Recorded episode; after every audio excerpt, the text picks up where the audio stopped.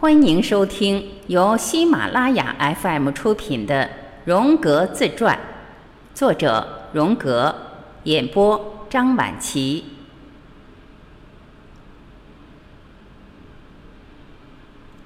旅行，北非。一九二零年初，我的一个朋友跟我说，他将要去突尼斯办事，问我想不想陪他一起去。我立即答应了。我们在三月出发，先来到了阿尔及尔，后又沿海岸东行，来到了突尼斯市，再南行到苏萨。在苏萨，我们分别了。他要在那里办公室。最终，我到了梦寐以求的那个地方，一个欧洲以外的国度。这里的人不说欧洲语言，占上风的也不是基督教观念。这里有两种截然不同的种族共生。不同的历史传统和哲学在每个当地人脸上刻下印记。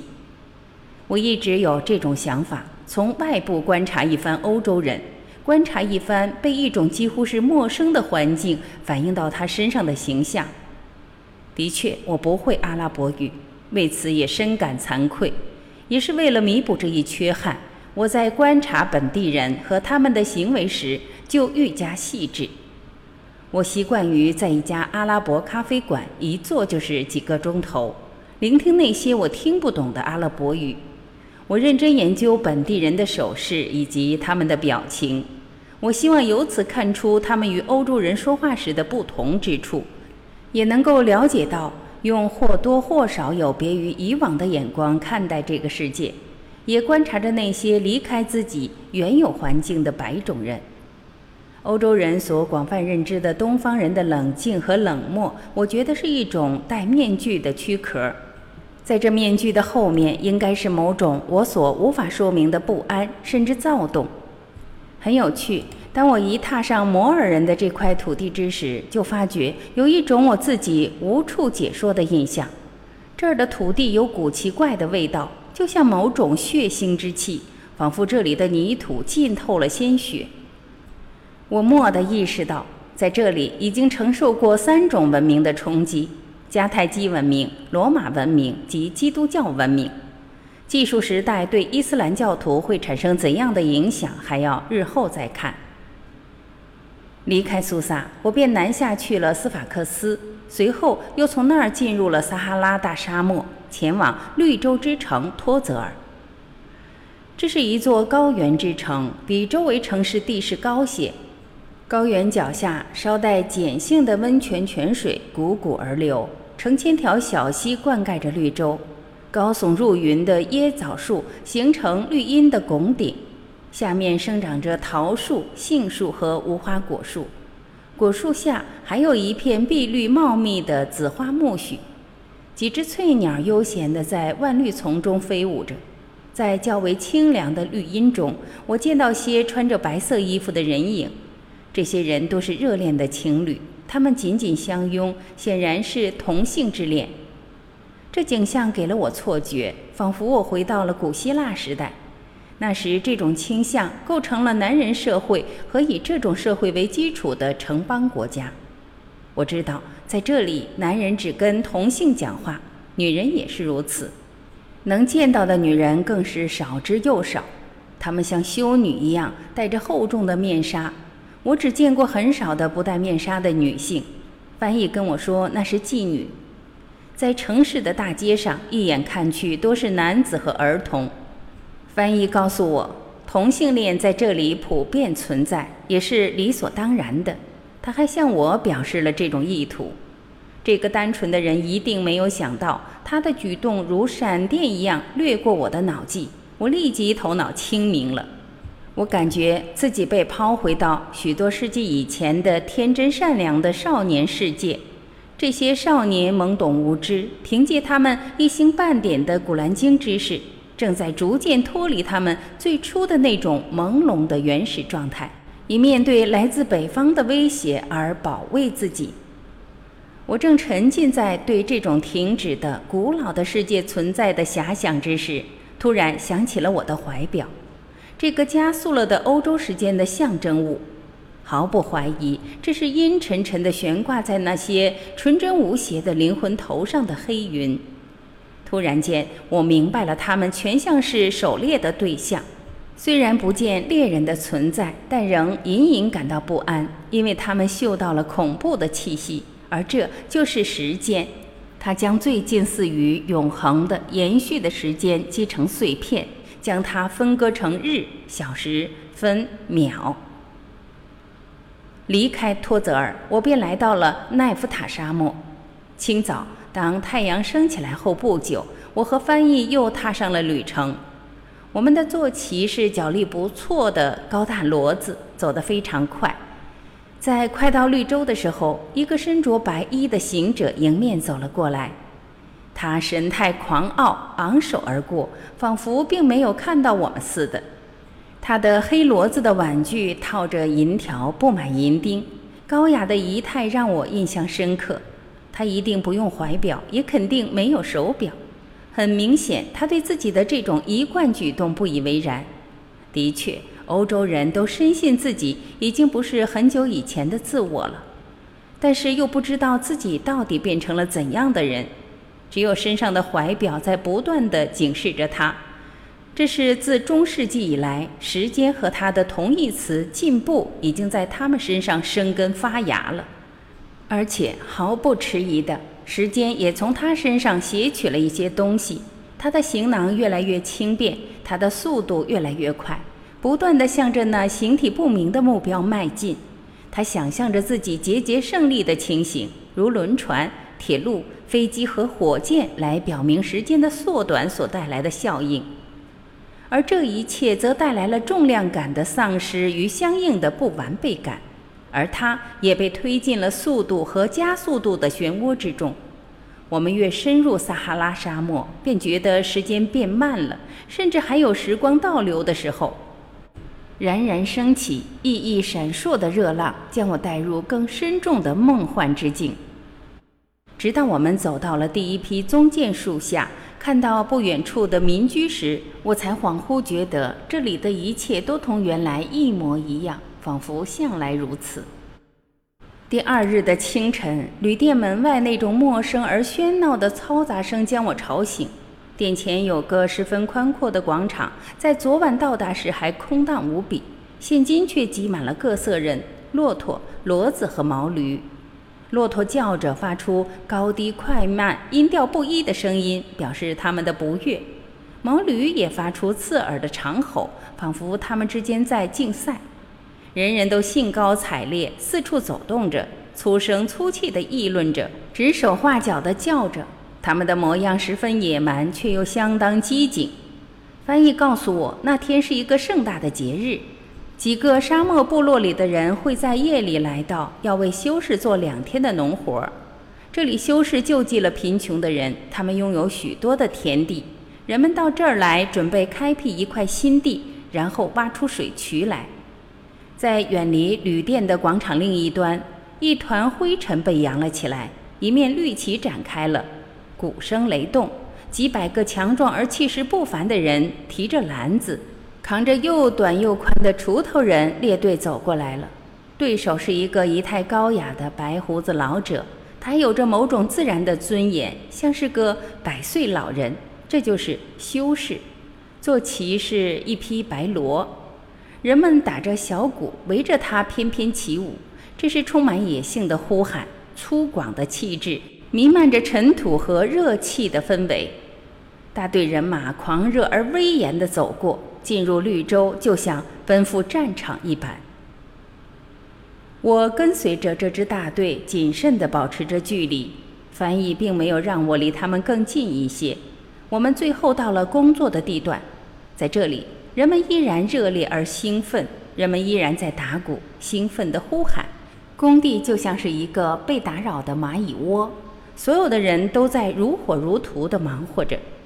一些人踏着鼓点搬那装满泥土的筐子，还有一些人以十分快速而粗野的方式掘地、挖沟垒堰。穿过这兴奋狂乱的喧嚣场面，我见到修士骑着白骡缓步走过。仿佛是在给予某种教导，他带着那老者所特有的尊严、缓和、疲倦的手势。所到之处，那匆忙的动作、发狂的呼叫声和工作的节奏明显加快了。在这种时刻，圣人的安然闲适便更加凸显了出来。直至傍晚，人群才露出精疲力竭的神情。很快的，人们便倒在骆驼身边，进入了梦乡。深夜，在狗群的大合唱之后，一切才渐渐归于沉寂。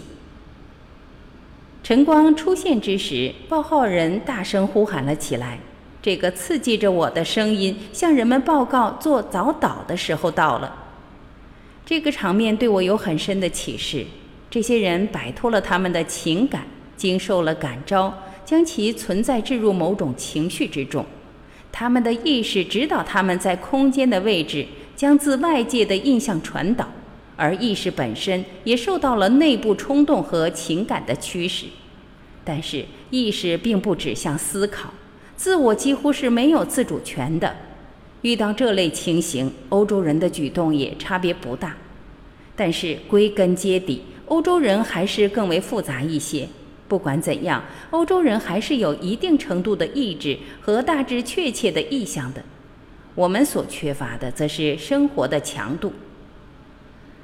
我无意陷入这种原始气氛之中，但是精神还是被感染了。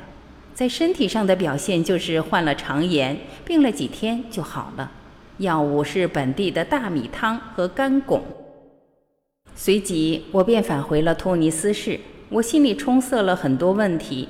在登船前往马赛的前夜，我进入了一个梦境。我觉得这是对我此行的总结性启示，这是理所当然的，因为我一直习惯于同时生活在两种境界之中，一种是意识境界。这个境界力争完美，想达到完全洞察，但是达不到目的。另一个是潜意识境界，这个境界想要表达某种事物，但是只能以梦境的形式出现。我梦见我身处一个阿拉伯城市，这个城市跟其他同类城市一样，城里有一个城堡，城市建筑在一个广阔的平原上，四周是城墙，城墙是方形的，还有四个城门。城中的这个城堡周围被一道很宽的护城河所环绕。实际上，在阿拉伯国家情况并非如此。我就站护城河边上的一座木桥前，而木桥则通往马蹄形大门。门开着，我想看看城堡里是什么样，就迈步踏上了桥面。大约走了一半，有一位相貌堂堂的黑皮肤阿拉伯青年男子向我迎面走了过来。很有王宫的气派，他披着白色的连帽斗篷，我猜想他可能就是这城堡的王子。在来到我身边时，他便开始攻击我，想将我打倒。我们打斗了起来，在扭打中，栏杆被撞坏了，扶手断开，我俩都掉在了护城河水里。他竭力将我的头按下水去，试图要淹死我。这可不行，我心想着。于是便把他的头也按了下去。我这样做的时候，心中充满了敬佩之情，但是我不想就这么死去，也不想杀死他，我只想让他昏过去，我们就不再扭打了。就在这时，梦境变了，这回我们俩在城堡中心的一大间八角拱顶房子中间，房间是白色的，简约而典雅。在浅色大理石墙边摆放着低矮的长沙发椅，在我面前的地板上摊开着一本书，纸张是奶白的羊皮纸，黑色的书法字非常漂亮。我认出这不是阿拉伯字母，倒很像西土耳其斯坦的维吾尔文。我曾见过吐鲁番摩尼教的经文残片，所以知道一点儿。虽然我不知道里边写的是什么，但是直觉告诉我。那是我的书，是我写的。刚才和我扭打过的青年王子，此刻正坐在我右面地板上。我跟他说，既然我战胜了他，他就必须读这本书。但是他不同意。我用手臂触碰他的肩膀，以一种慈父般的善意和耐心对待他。我想这是必须要做的。最后奏效了，他屈从了。这个梦境让我印象深刻。阿拉伯王子是那个骑骡走过却视而不见的傲慢的阿拉伯人的替身。作为城堡的居民，他是自信的化身，或者是自信的报信人或者使者，因为他所走出的城堡是一个完美的曼陀罗。这是一个有四个大门、城墙为正方形的坚固堡垒。他要杀死我，而这些都与雅各与天使搏斗的主旨不谋而合。用圣经的话说，他就如同上帝的天使、神的使者，因为他不知道谁是人，所以要将其杀死。实际上，天使的居留地应该在我的身上，但是因为他只明白天使的真理，而完全不认识人。所以他初见我时，觉得我们是敌对的。我与之抗争，我没有让步，并战胜了他。在梦的后半部，我便是城堡的主宰了。他坐在我的脚下，必须要读书学习，从而理解我的思想，或者说了解我。显然，在同阿拉伯文化的接触中，我获益良多。这些比欧洲人更接近生活的人，容易感情用事。不善反思，他们的情感特征对我反观自己身上的历史积淀具有很大的启发性。这些积淀我们刚刚摒弃掉，或者我们认为自己已经摒弃了。这很像童年的天国世界，我们想象着自己就是从那里走出的。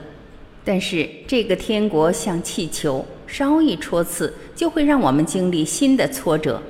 而我们对进步的崇拜确实盲目而激烈，我们就越容易陷入对未来的更为幼稚的梦幻中去。另一方面，童年是一种自信的表达，因为他的天真无邪和无意识，他能比少年勾勒出更为完整的自信形象，纯粹个性中完整的人的形象。所以，一个儿童或者原始人的目光会在成年人、文明人心中唤起向往。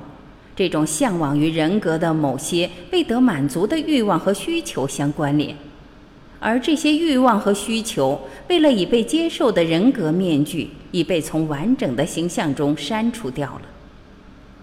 在非洲之旅的过程中，我一直在寻找欧洲环境之外的精神观察站，从而将我潜意识中的人格部分释放出来。这一部分因为身为欧洲人的影响和压力之下很难释放出来，这一部分人格与我的自信处在潜意识的对立之中，我一直试图将其压制住，为了遵从它的特性，它的目的是将我变得潜意识，即把我强行按到水里，以便杀掉我。但是我却想通过自知力使它变得为意识行为。这样，我们就可以找到一个共同的暂时栖息之所。阿拉伯人黑色的肤色表明他是一个阴影，但是这不是单个人的阴影，而是种族的阴影。它和我的人格面具没有任何的关联，而是与我的人格整体相连，以及自信相连。作为城堡之主，它就是一种自信的阴影。大半的欧洲人心存理性之光。因而便对许多人性的东西感到生疏，却以此为傲，却茫然不知。这种理性之光是以牺牲生命活力为代价而获取的，因而欧洲人人格的原始部分也成为一种暗藏于地下的存在了。梦境也揭示出我的北非之行是如何影响了我的。首先，危险就是。我的欧洲人意识会遭受到潜意识精神的出其不意的袭击。从意识上说，我并不知道这一点。相反，我还心存一种无法言说的优越感，因为我总是想到我那欧洲人的特质，这无法避免。我的欧洲人身份令我与周遭的环境产生一种无法言说的距离感与疏离感。但是我对于自己身上这些潜意识力量的存在毫无知觉，这些力量是坚定不移地站在陌生人方面的，也造成极为强烈的冲突。在梦境中，就以一蓄意谋杀的象征出现了。这种干扰的真正性质，直到几年之后我才解析出来。那时我在热带非洲做短暂的逗留，事实上。这是一种骨子里变黑的迹象。这种精神危险威胁着在非洲生活的欧洲人，其程度尚未得到充分认识。哪里有危险，哪里就有拯救。在这类情况下，荷尔德林的至理名言常常萦绕脑际。这种拯救，就是在警告性梦的帮助下，我们将潜意识欲求提高到意识的某种能力。这些梦生动地阐释出，在我们身上存在着某种东西，不只是单纯消极的屈从于潜意识的影响，而且带有某种迎合意味的欢迎这种影响的到来，与阴影认同。就像童年的一般回忆，可能突然以一种十分活跃的情绪控制住意识一样，我们甚至感觉完全被推送到了原有的情景之中。眼前这些陌生而疏离且完全不同的阿拉伯环境，将我们心中那些已经完全忘却却又不十分清楚的史前历史的原型意象的回忆唤醒了。我们本应该时时记起的生命的潜力已经被文明的成长掩盖住了，但是它却在某处某地依然存在着。但我们想要天真的重温它，就只能返到野蛮时代，所以人们选择了忘记它。但是如果它又以某种冲突的形式复现在我们面前，我们就让它暂存在意识之中。我们现在的生活和我们已经遗忘的生活，二者是对立的。凡是显然已经消失的东西，没有充足的理由是不会复现的。在活的精神结构中，一切都不会以单纯的机械方式发生。每种现象都要适应整体的组织，与整体有关。也就是说，它是具有存在的价值和意义的。而意识并没有整体观。所以，一般也不能理解这种意义。我们的解决之道，只是暂时注意到这类现象，并且寄希望于将来或者深入的研究，希望终有一日能探究出自性阴影这种冲突的意义何在。实际上，当时我一点也不理解这种原型意象感受的性质，对于历史上的类似的情况也知之甚少。虽然当时我没有把握这个梦的全部意义，它却一直在我的记忆中挥之不去。同时，我一直期待再有机会重访非洲。五年之后，我实现了这个愿望。本集播讲完毕，感谢您的收听。